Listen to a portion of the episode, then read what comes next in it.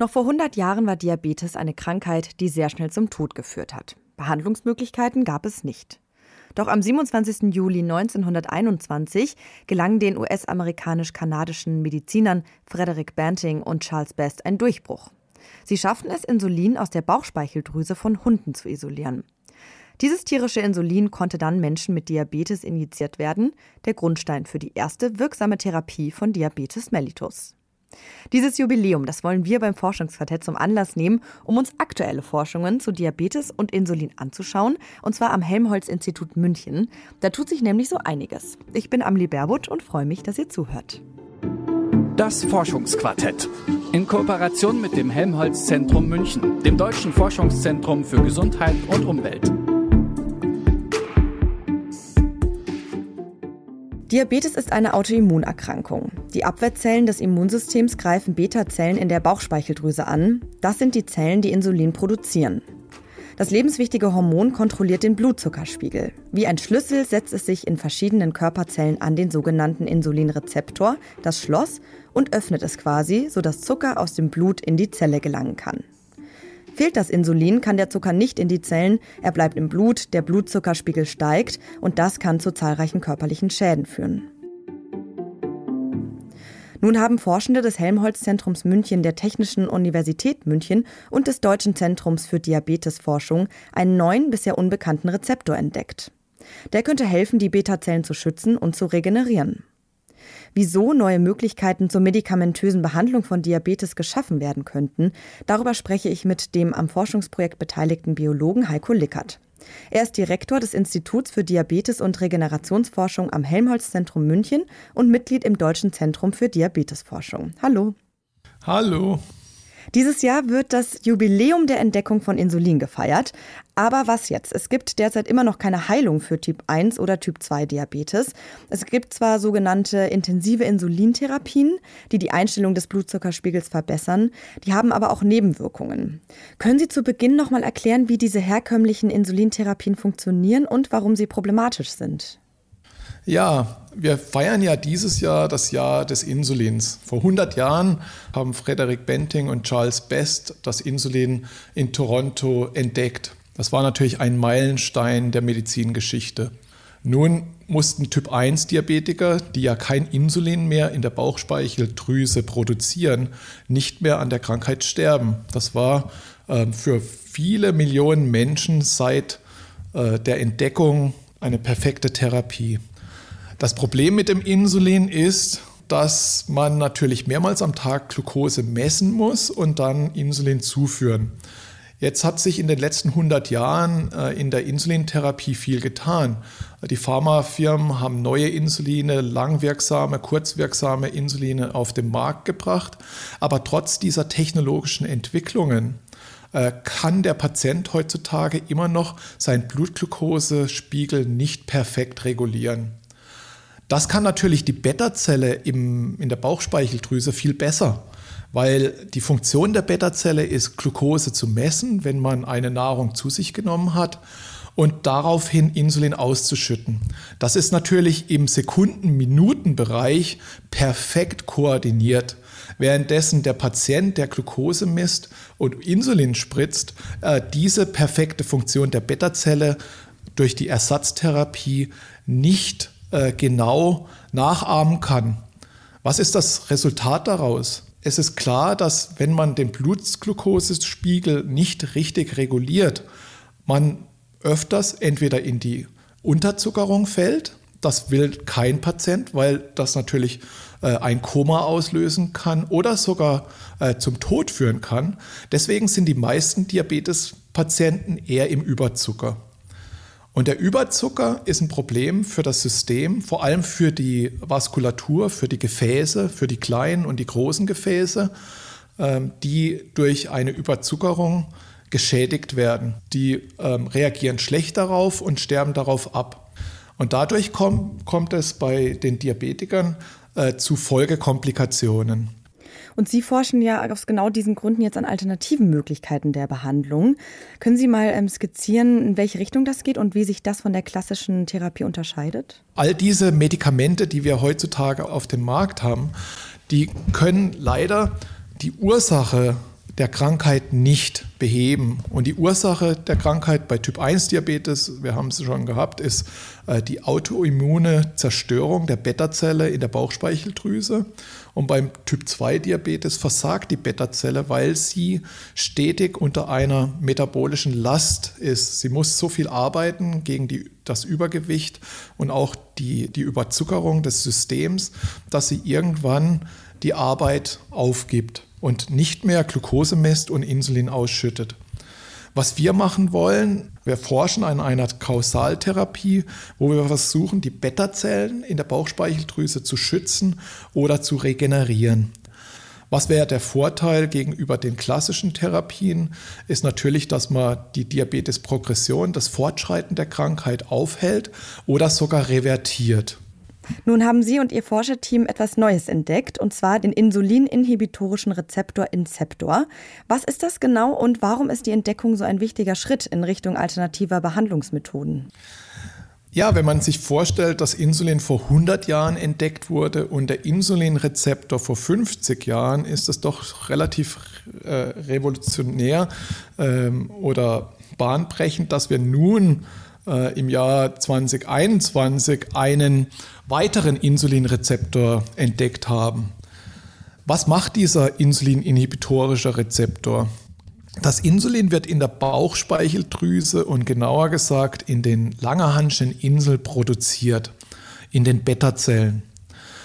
In der Bauchspeicheldrüse, wo das Hormon Insulin ist, hat man natürlich dann auch sehr hohe Konzentrationen an diesem Insulin. Und da ist der insulininhibitorische Rezeptor sehr entscheidend.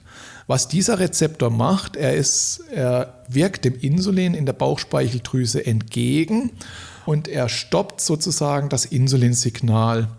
Das ist wichtig, weil wenn man zu wenig Insulinsignal hat, ist es schlecht. Das führt zu Diabetes. Aber wenn man zu viel Insulinsignal hat, ist das auch schlecht. Das kann zu Krebs führen. Und die Funktion des insulininhibitorischen Rezeptors ist sozusagen die Insulinsignalübertragung äh, zu stoppen.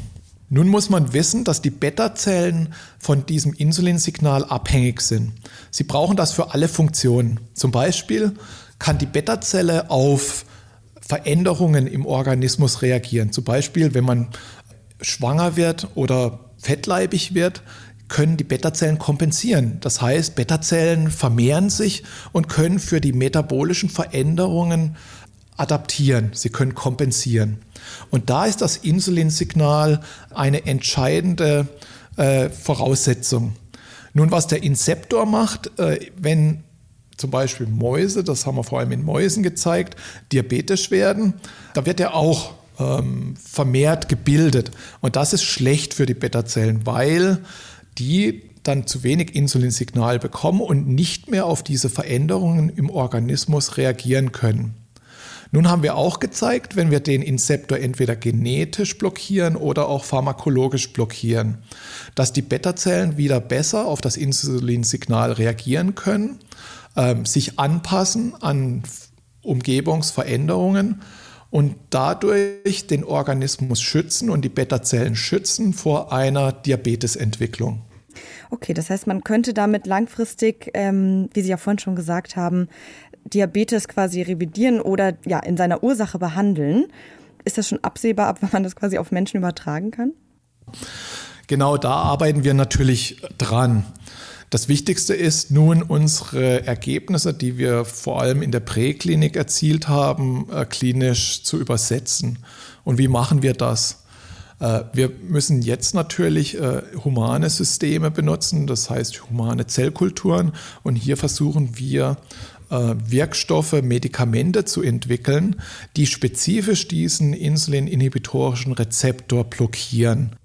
Das hat mir Heiko Lickert erklärt. Er ist Direktor des Instituts für Diabetes und Regenerationsforschung am Helmholtz-Zentrum München. Vielen Dank für das Gespräch.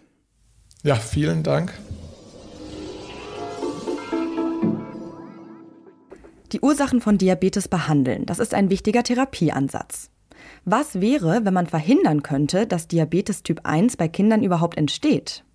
Genau damit beschäftigt sich ein internationales Forschungsprojekt unter der Leitung des Helmholtz-Zentrums München und einer Initiative der globalen Plattform zur Prävention des Autoimmundiabetes. Mit dabei Annette Gabriele Ziegler. Sie ist Direktorin des Instituts für Diabetesforschung am Helmholtz-Zentrum München und Inhaberin des Lehrstuhls für Diabetes und Gestationsdiabetes am Universitätsklinikum der TU München. Guten Tag, Frau Ziegler. Guten Tag. Diabetes Typ 1 ist eine Autoimmunerkrankung, also das heißt, das Immunsystem zerstört die insulinproduzierenden Zellen der Bauchspeicheldrüse. Und die Krankheit, also von Diabetes Typ 1, die entsteht schon im Kindesalter. Sie forschen dazu, ob man das verhindern kann. Haben Sie da schon eine Antwort? Ja und nein. Also es gibt natürlich äh, ganz, wie Sie sagen, ganz verschiedene Ansätze, wie man äh, das Immunsystem behandeln kann. Und äh, da gibt es auch verschiedene Stadien in der Erkrankung des Typ-1-Diabetes. Zunächst wissen die meisten Menschen Typ 1 Diabetes ist dann vorhanden, wenn ein Kind oder ein Erwachsener Insulin spritzen muss, wenn die Blutzuckerwerte nicht mehr äh, gut in Ordnung sind, wenn sie mit Insulin gesenkt werden müssen. Aber wir wissen jetzt eben, dass dieses Immunsystem und die Autoimmunität schon viele Jahre vor der klinischen Manifestation des Typ-1-Diabetes beginnt und dass es praktisch auch noch bevor das Autoimmunsystem anfängt, die Inselzellen zu zerstören, auch eine genetische Prädisposition dafür gibt. Und da, dieses Wissen erlaubt eigentlich jetzt äh, erstmals daran zu denken, schon im Vorstadium präventiv zu behandeln. Und auch da gibt es eben in der Tat zwei Phasen. Die eine Behandlung betrifft die Phase, wo die Autoimmunität, also die Krankheit im Prinzip schon vorhanden ist, nur noch nicht klinisch ausgebrochen. Wir sagen dazu Sekundärprävention. Und die andere Phase, wo man eigentlich nur die genetische Prädisposition behandelt, die Primärprävention, wo man sozusagen verhindern will, dass die Störung der Autoimmunität überhaupt sozusagen die initiale Fehlentwicklung gar nicht erst auftritt. Und jetzt zu Ihrer ganz ersten Frage, wie weit sind wir hier schon? Es gibt in der Tat ein Medikament Teplizumab für die Sekundärprävention, was sich gerade in der Zulassung befindet. Und dieses Medikament konnte bereits erfolgreich zeigen, dass die klinische Ausbruch der Erkrankung verzögert werden kann. Also da sind wir äh, eigentlich schon erfolgreich. Das ist schon ein absoluter Durchbruch in der Behandlung. Wir hingegen äh, beschäftigen uns aber vor allem auch mit dem Schritt können wir sogar Primärprävention alles verhindern, weil das natürlich auch erlauben würde, Medikamente einzusetzen, die vielleicht nicht solche Nebenwirkungen haben wie äh, das auch bei dem Teplizumab der Fall ist. Das sind natürlich Immunsuppressiva, die in einer späteren Phase dann äh, zur Wirkung kommen müssen. Mhm. Wenn ich das jetzt richtig verstanden habe, dann ist Ihre Idee, dass man Kindern so früh wie möglich Insulin als Pulver gibt, also einfach mit der täglichen Nahrung. Ähm, wieso macht man das? Das klingt für den Laien ja vielleicht auch erstmal widersprüchlich. Also was wir eben an diesen longitudinalen Untersuchungen herausgefunden haben, ist, also Sie haben das schon erwähnt, erstens, dass äh, die Störung des Immunsystems sehr, sehr früh beginnt, schon in den ersten zwei Lebensjahren. Und Insulin ist sozusagen der Retter, ist äh, das Medikament, was Typ-1-Diabetes überhaupt heilen, also nicht heilen, sondern die Patienten behandeln kann, aber es ist auch wahrscheinlich mit die Ursache der Erkrankung. Und deswegen wollen wir versuchen, äh, mit Insulin zu desensibilisieren, damit äh, diese fehlerhafte Autoimmun Antwort gar nicht erst auftritt. Also wenn ich das richtig verstanden, man gibt quasi Insulin, damit der Körper sich daran gewöhnt oder was bedeutet desensibilisieren? Ja, genau, damit das Immunsystem trainiert wird. Wir geben das Insulin ähm, ja sozusagen wie so eine Schluckimpfung äh, über den Magen-Darm-Trakt als Pulver zum Essen. Und äh, da wird das Immunsystem auf andere Weise sozusagen trainiert und sensibilisiert, als wenn man äh, etwas spritzt oder über anderen Weg gibt. Und wir hoffen, dass da eben ganz besonders die tolerante Immunantwort gefördert wird und dadurch äh, so eine Autoimmunität verhindert werden kann. Ich habe auch ähm, bei Ihnen also ihrer, über Ihre Studie gelesen, dass ein weiterer Ansatz ist, den Kindern das sogenannte Probiotikum Bifidobacterium infantis zu geben. Können Sie vielleicht noch mal erklären, was das ist und warum man das macht? Ja, also ganz grundsätzlich vielleicht ist es wichtig, dass wir natürlich äh, nach den Ursachen der Erkrankung forschen. Und was wir, glaube ich, schon sagen können, äh, nach vielen, vielen Jahren der Forschung, dass wir äh, relativ sicher sind, dass es nicht ein Auslöser beim Typ 1 Diabetes gibt, sondern dass das multifaktoriell ist, dass also viele Faktoren zusammenspielen, damit diese Autoimmunität entsteht. Und ein Faktor ist, den man herausgefunden hat, dass ähm, eben die Zusammensetzung des Mikrobioms, also der bakteriellen Besiedelung des Darms, die ja so wichtig ist für das Training und für die Entwicklung des Immunsystems, dass die bei den Kindern, die Typ 1 Diabetes entwickeln und die auch eine gewisse genetische Prädisposition dafür haben, äh, anders abläuft.